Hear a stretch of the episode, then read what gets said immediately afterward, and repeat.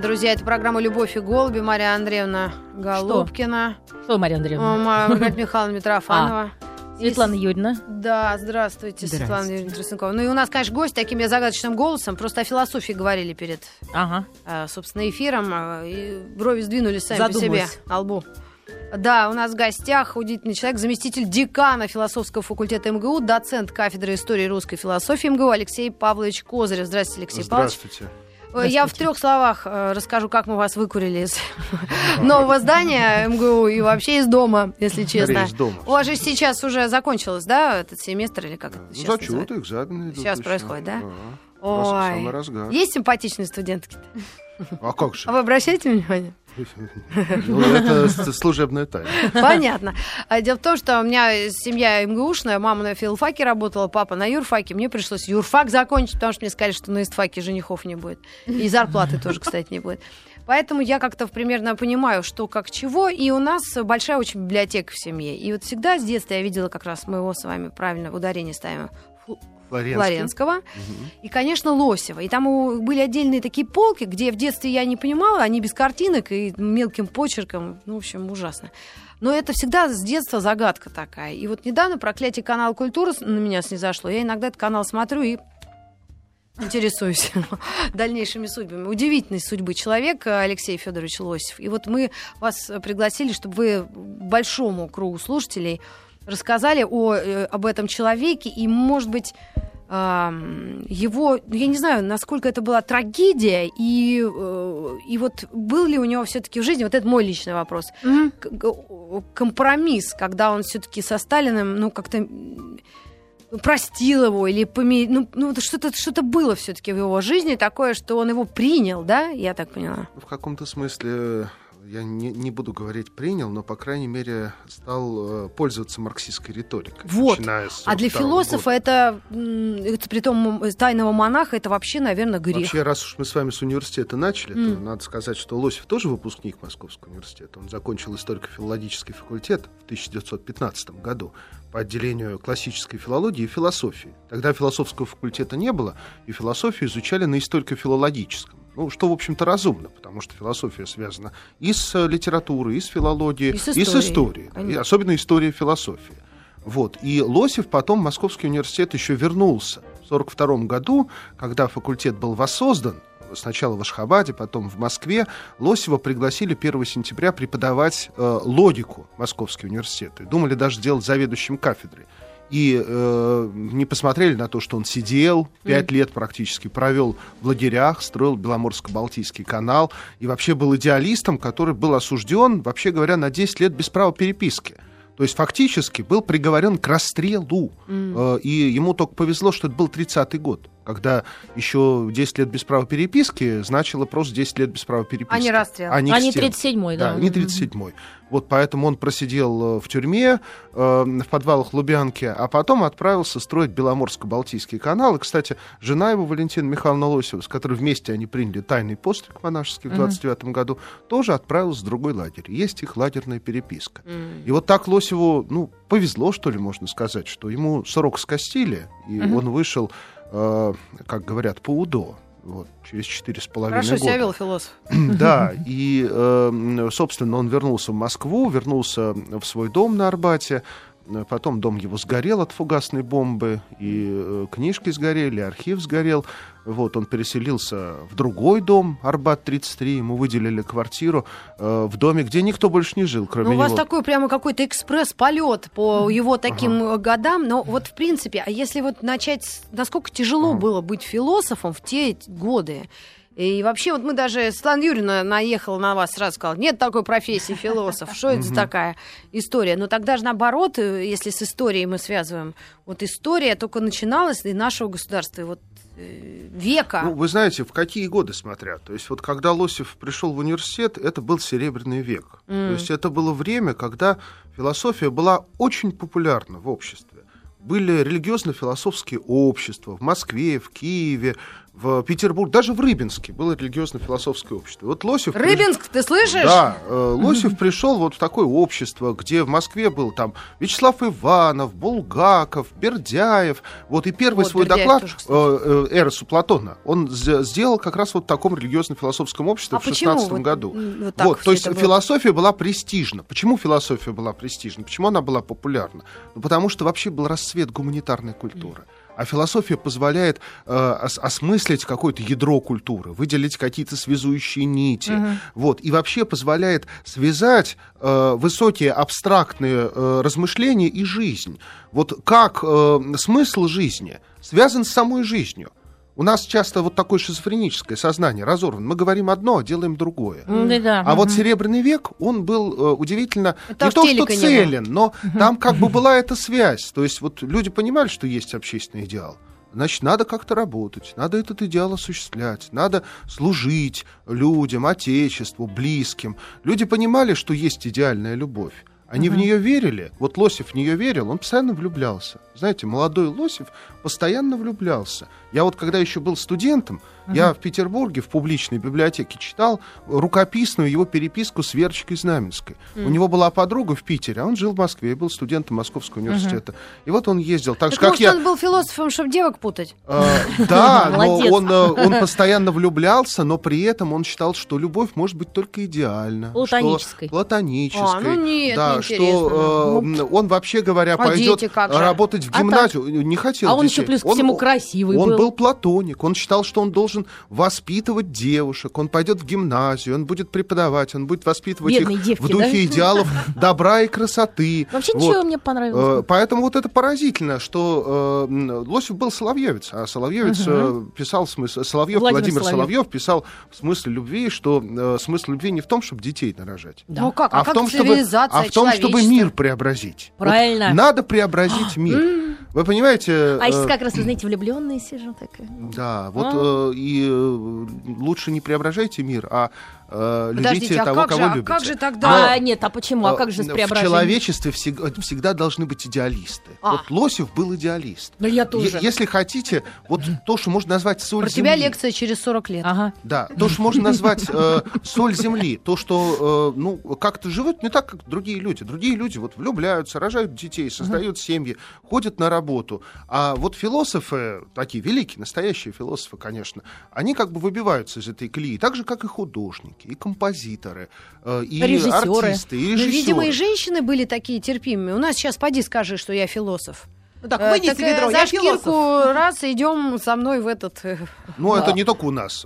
Ксантипа, жена Сократа, на него помой выливала. Когда он приходил со горы, да, и до всех там, что называется, пытался достучаться, что такое мужество, что такое справедливость, что такое добро, она раз на него помой, и вот Охлаждала нечего. Да, пыл. занимайся детьми, а, а так денег не зарабатываешь, только ходишь там где-то философствуешь. Ну да, когда, как Да. говорил говорил Сократ, что если женишься, то с два варианта. Либо с- повезет случайно и станешь счастливым, либо будет как у всех, и станешь философом. Да, Сенека тоже говорил, что не надо философу жениться, потому что вот семья отвлекает от э, философствования. Но у Лосева вот э, какой-то... Слава богу, их мало. Это у Маргариты Э, Михайловны жених философ. Ло- у Лосева другой путь был, другой путь. Он был женат, вот, собственно говоря, он выбрал себе избранницу. Это был белый брак, кстати сказать. Белый брак — это брак э, с платоническими отношениями. То есть это идеальный у Блока. брак. Как у Блока, Так. да. Вообще говоря, откуда это взялось? От Соловьева, потому что вот эта проповедь Так вот, Соловьева... кто испортился. Э, Мы вот сейчас читаем, э, там, ну, сейчас уже не читаем, но в 90-е годы Speed and Fall какую читали. Да-да-да. А вот для э, 90-х годов э, 19 века такое вот половое просвещение, это было чтение смысла любви Соловьева и Крейцеровой сонаты Толстого. Вот, э, где задавался определенный идеал, что вот плотская любовь э, это не очень хорошо что любовь должна быть м, сублимирована, как бы мы сказали вот по Фрейду, да? Ты. Вот, то есть нужно э, свою энергию переместить на какое-то благое дело. Ну, условно говоря, вот э, на преображение мира. И вот Лосев, он был э, нормальный человек, живой человек. Он не был какой-то ущербный или инвалид. Вообще огромный, 2 метра роста. И красивый, почти, красивый, красивый да. Вот. Но вот так э, сложилось сознание, так было сформировано сознание эпохой, что он считал, что есть вот э, высокий идеал, высокие человеческие отношения.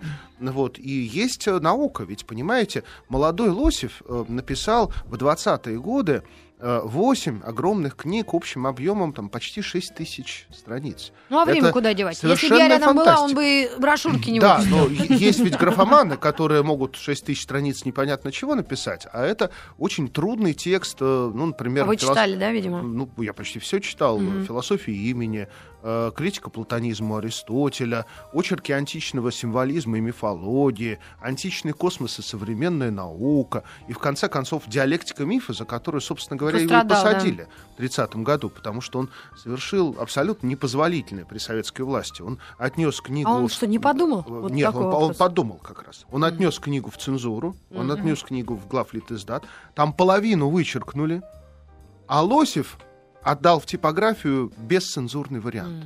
То есть он ослушался в 30-м году советской цензуры. Вот, а э, цитаты там были э, такие не слабые. То есть, э, Но вот, вот так говорит человек, социализм возможен в одной отдельно взятой стране. Социализм возможен в одной отдельно взятой стране. А в ушах слышится, а противный такой голосок. Вот. Или что э, м, э, свет в лампадке э, также вытекает из православия, как э, монархическая власть в государстве. Ой-ой-ой. И что социализм э, пошлый, э, вот, э, социалисту... А Что же он так не- вроде как подумал, а вроде как и... Нет, а я думаю, Не подстелил что солому. он не только не подстелил соломку, но это был сознательный путь, когда человек, э, что называется, шел на Голгоф. Друзья, мы говорим о философии, о философах, в частности. Сегодня герой нашего рассказа, нашей рубрики «23 февраля». В нем мы говорим о мужчинах, ко- которыми восхищаемся. Да. Алексей Федорович Лосев.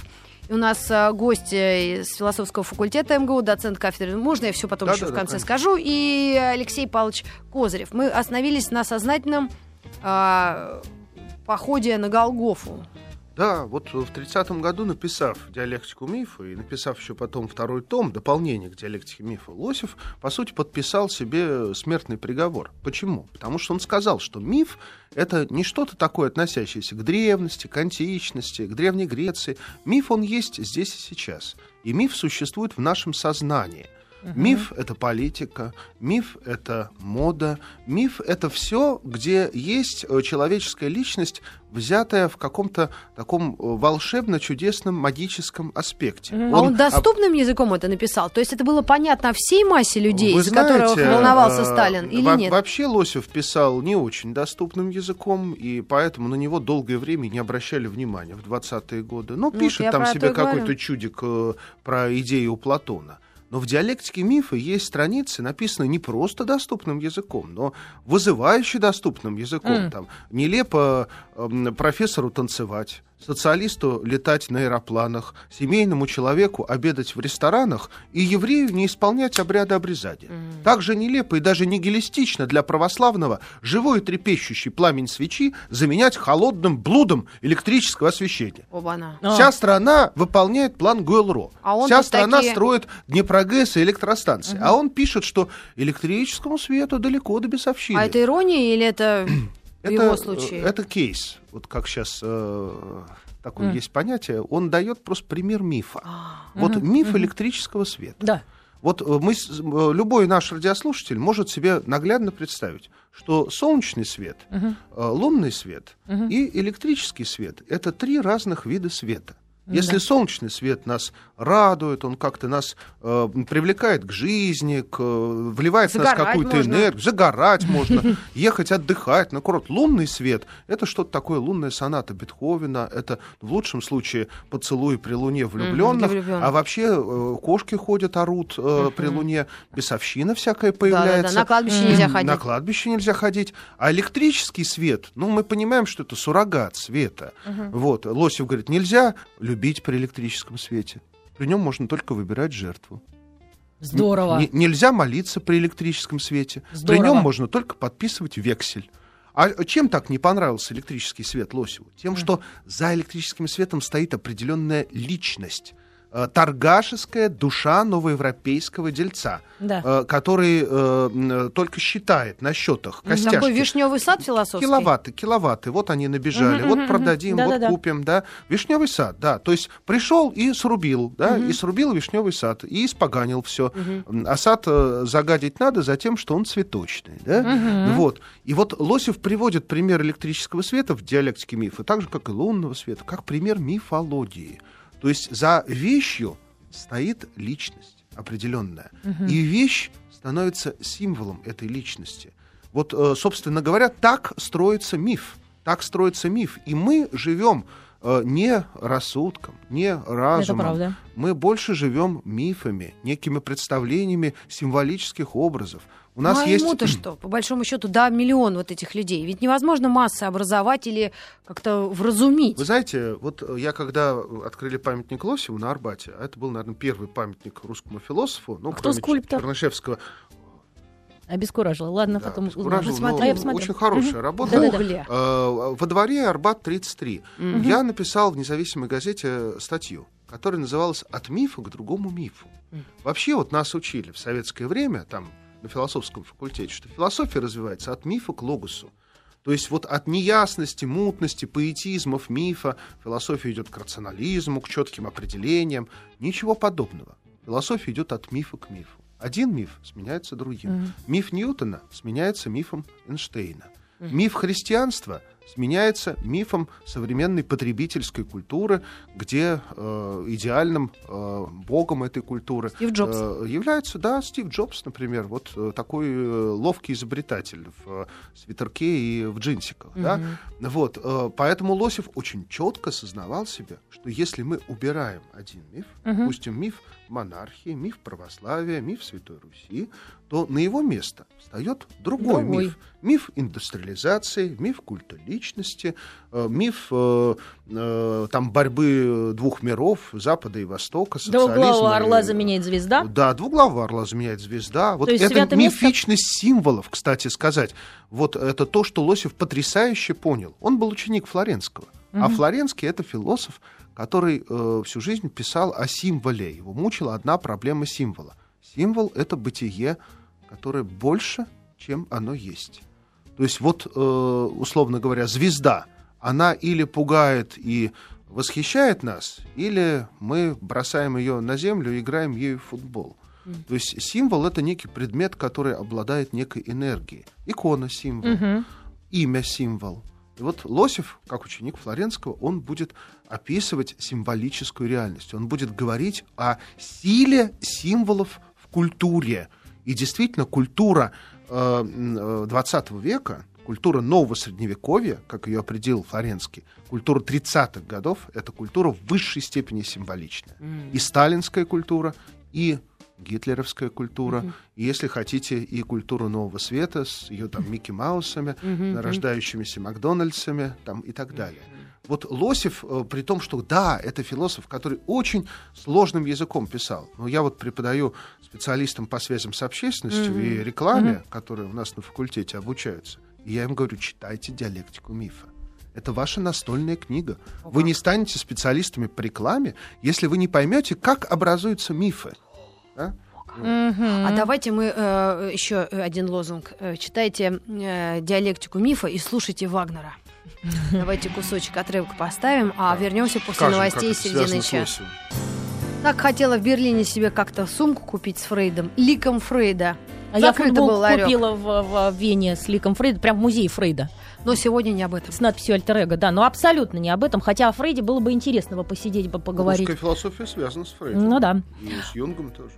А, Ближе к микрофону только, а то будет не слышно. Значит, у нас в гостях заместитель декана философского факультета МГУ, доцент кафедры истории русской философии МГУ Алексей Павлович Козырев. И мы говорим сегодня о русском философе Алексее Федоровиче Лосеве. И в, в, этом, в эти минуты Маргарита Михайловна да, после новостей мы почему-то... Я решила тебе передать микрофон, Да. чтобы ты развела... Блеснул. Э, э, нет, э, развила, да, видимо, тему вот имя славия, потому что это, как- это что-то церковное, я так предполагаю. Очень важная для Лосева тема, но не только церковная, потому что, вообще говоря, мы все задумываемся о том, э, случайны или не случайные имена. Когда Мгм. мы ребенка называем, Вот. э, С Да. именем Иван, без имени Болван, да? М. Вот э, какое имя мы ребенку дадим? Почему? Потому что дедушку звали, потому что по святцам такое имя, потому что по, по звучанию нравится, с отчеством хорошо сходится. Это Но мы же не даем ребенку первое попавшееся имя, непонятно какое. Мы какие-то имена любим, какие-то нам нравятся, каких-то мы боимся. Вот к Богу это прямого отношения не имеет. Но к имени, к природе имени, которое представляет собой э, нечто универсальное, нечто влияющее на характер человека, на его судьбу, на его жизнь, да, вот, э, имеет самое прямое отношение. И вот в этом тоже есть частично э, природа имиславия, представителем которого, выразителем которого Лосев был в русской философии. Вообще имиславие началось с афонских споров, когда в 13 году в одном ските Афона, Святой горы в Греции, монахи поспорили, имя Божье, есть Бог? Или имя Божье это только знак, это только звук пустой, который обозначает Бога. А Я И вот вообще не понимаю, это как? Объясните, А, пожалуйста, доступно. Ну, условно публике. говоря, вот икона Да. это что-то священное, или икона это просто доска, которой можно э, накрывать горшки.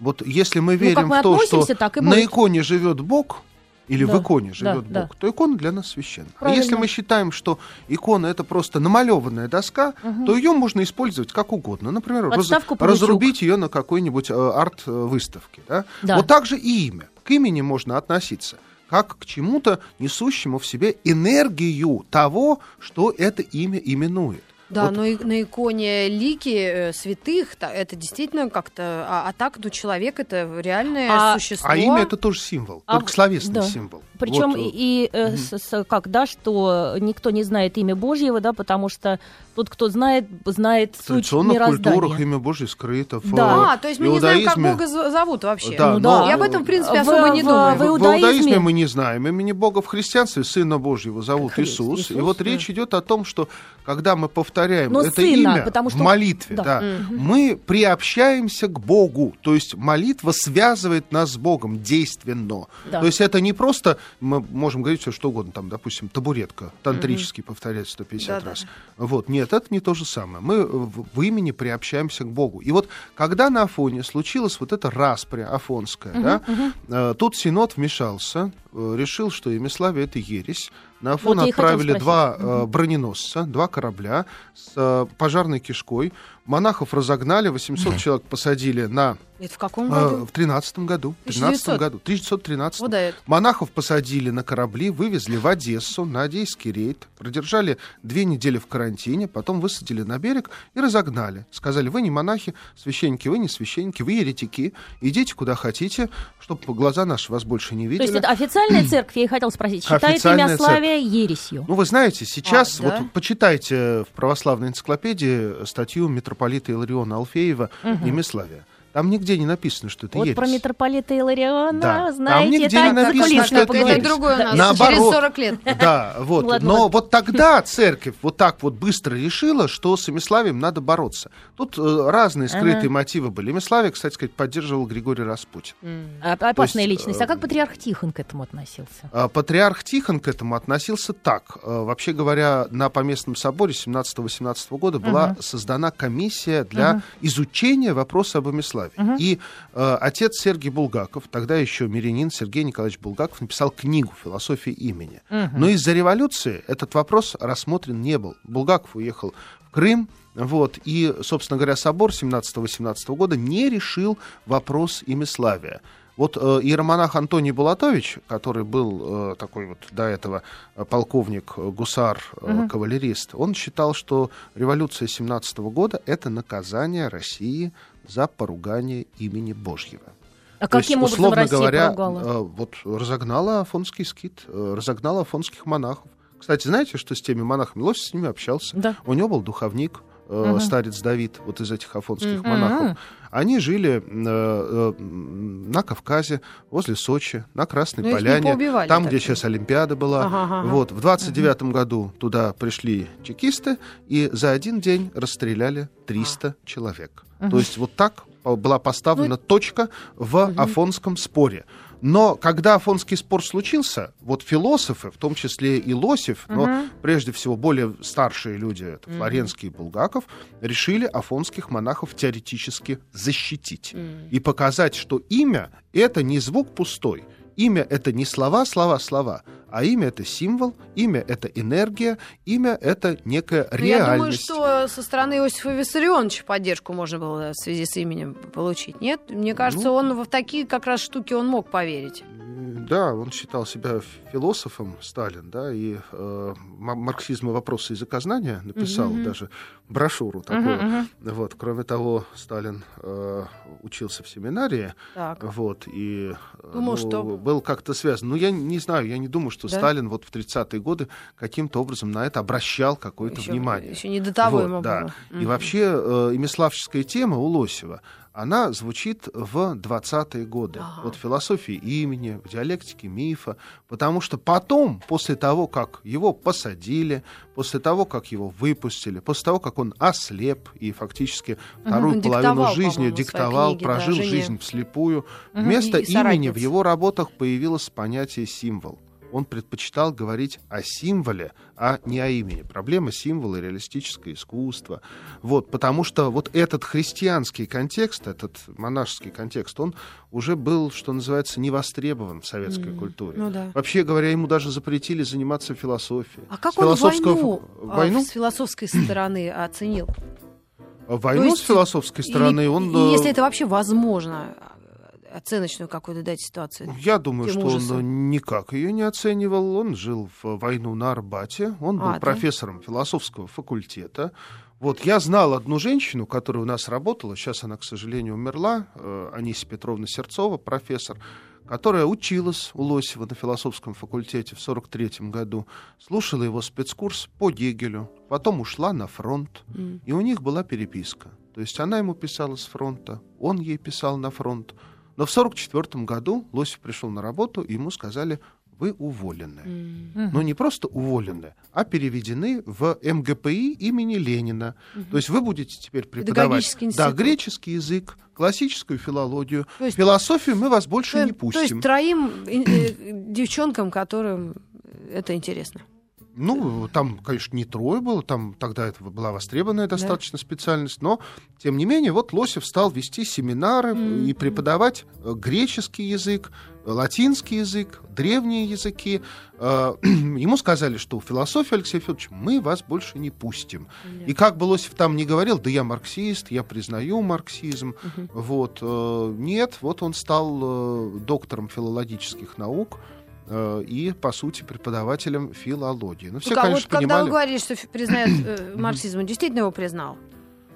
Ну, это сложный Мне вопрос. не- э, это вот, его но надо было м, я спрашивать. думаю, что м, определенные вещи в марксизме ему не были чужды. Мгм. Вот, потому что, вообще говоря, марксизм э, строится вокруг понятия материя. А что такое материя? Если вот логически провести это до конца. Я то со школы это да. не разбирала. Это философский бог. Вот э, материя везде. Материя саморазвивающаяся, материя активная, материя диалектичная. Вот если взять те понятия, которыми марксизм описывает материю, то материя это не что иное, как бог. У Спиноза было такое понятие, вот бог как причина самого себя. Вот марксистская материя это тоже своего рода божество которому мы молимся, мы поклоняемся, мы служим, мы признаем ее первичность. Вот, э, поэтому Над так- сознанием, видимо. Е- Если с э, какой-то стороны посмотреть на марксизм, то можно в марксизме увидеть четвертую мировую религию. На самом Господи, деле. прости. Мы сейчас к вам вернемся буквально через мгновение. У нас небольшая реклама на маяке. Сегодня мы говорим об Алексее Федоровиче Лосеве с э, нашим гостем и научным деятелем, заместителем декана философского факультета МГУ, доцентом кафедры истории и русской философии Алексеем Павловичем Козыревым. Вот такой у нас, наверное, завершающий вопрос на нашу беседу, да? А, Какие выводы? Он, он, кстати, до- дожил до достаточно преклонного возраста. 95 лет. Э, В 88 году он умер. Я на генетику списываю. Это- к другому человеку. А это еще когда голова работает хорошо. Ну, вообще, он, живет. во-первых, был донской казак, Мгм. то есть э, хорошая родословная. Вот. А во-вторых, действительно, он считал, что человек, когда он познает, когда Да. он живет творческой жизнью, это его питает. А тогда про Альцгеймер знали? Или это уже проклятие Альцгеймер нашего часто века? наступает у людей, которые перестают э, Пользоваться мозгом. напрягать свой мозг, да, напрягать боже. память, тренировать память, изучать что-то, запоминать. Лучшее лекарство от Альцгеймера в старости начать Учить изучать стихи. иностранные языки, стихи. Вот Лосев работал постоянно. Да. Он писал э, историю античной эстетики уже в старости. 10 томов. То есть это 8 томов и 2 полутома. Получил за это государственную премию и орден Трудового Красного Знамени от Андропова. Когда он ее получил, сказал, да, я действительно всю жизнь пахал, как ломовая лошадь. Пахал, по крайней мере, до 90 лет точно. А э, продолжал работать и фактически до последнего. Перед смертью он умер в день Кирилла и Мефодия, день просветителей славянских. 24 Он написал 24 Как мая символично. маленький текст о просветителях славянских надиктовал о Кирилле и Мефодии. Это последний текст Алексея Федоровича Лосева. А вот для нас, для потомков, так мы скажем, шикарно. Э, Вот, прим- вот что-то прикладное знание, какие-то выводы. Ведь человек к концу жизни, он же понимает, что вот он такой баг... и опыт э, имеет, Знаете, и есть знания. э, замечательный фильм Виктора Косаковского. Это м, первый его фильм. Он потом стал известным режиссером, документалистом, который был сделан в конце 80-х годов. Он ходил к Лосеву, записывал его в его рабочем кабинете, а потом Лосев умер, и он записывал, как его отпевают, как гроб выносят из дома, как его хоронят, как бросают землю в могилу. Фильм до- достаточно тяжелый. Радиослушатели могут найти его на YouTube, посмотреть. Но там есть и голос живого Лосева, где он, во-первых, вспоминает э, свою юность, а во-вторых, говорит о судьбе, о том, что вот жизнь э, это судьба, что в жизни есть судьба, и не нужно относиться к этому легкомысленно, не нужно вот э, да никакой судьбы нету, вот все как бы в наших руках, все от нас зависит.